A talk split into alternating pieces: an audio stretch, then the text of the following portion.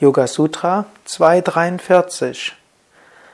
Tapas im Sinne von spiritueller Praxis. Ich hatte schon von der Wichtigkeit täglicher Praxis gesprochen, einmal die Woche die Praxis zu intensivieren und einmal im Monat oder einmal alle drei Monate mindestens zwei Tage mehr zu praktizieren und mindestens einmal im Jahr mindestens eine Woche intensiver zu praktizieren.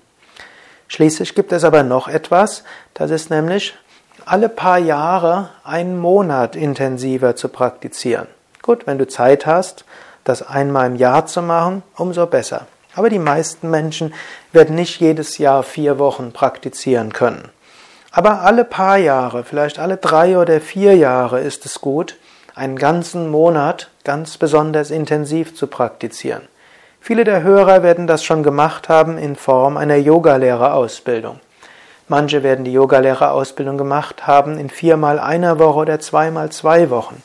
Das ist auch schon gut. Und weil viele Menschen wegen Beruf und Familie nicht vier Wochen am Stück üben können, haben wir diese Form der Ausbildung ermöglicht. Es hat aber etwas Schönes, vier Wochen am Stück zu üben.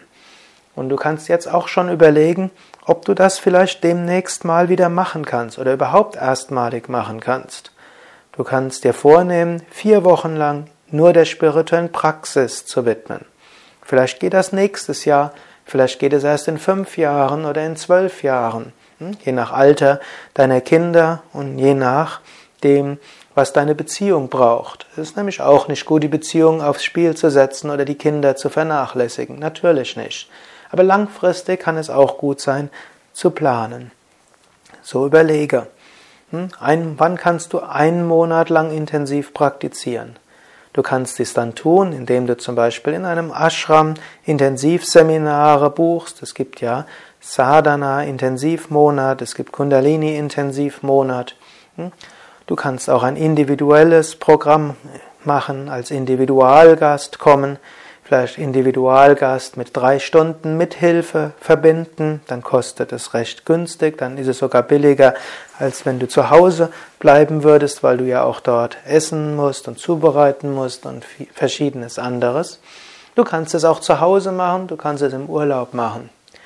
Übrigens eine Sache, Indienaufenthalte sind für Intensivsadhana selten geeignet. Du musst damit rechnen, dass du zwischendurch einen Durchfall bekommst, Du musst damit rechnen, dass es nicht so einfach ist, dich mit anderen zu beschäftigen, dass das Reisen anstrengend ist. Ein Indienaufenthalt kann durchaus für vieles hilfreich sein ne, und viel Verständnis geben.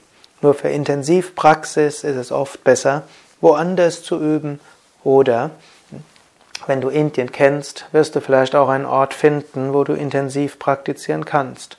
Aber bilde dir nicht ein, dass du nach Indien gehen musst, um zu praktizieren. Praxis in, bei dir zu Hause oder irgendwo auf einer Berghütte oder eben in einem westlichen Yoga-Ashram, der Nahrung hat, die du besser verträgst, ist für die Intensivpraxis besonders hilfreich.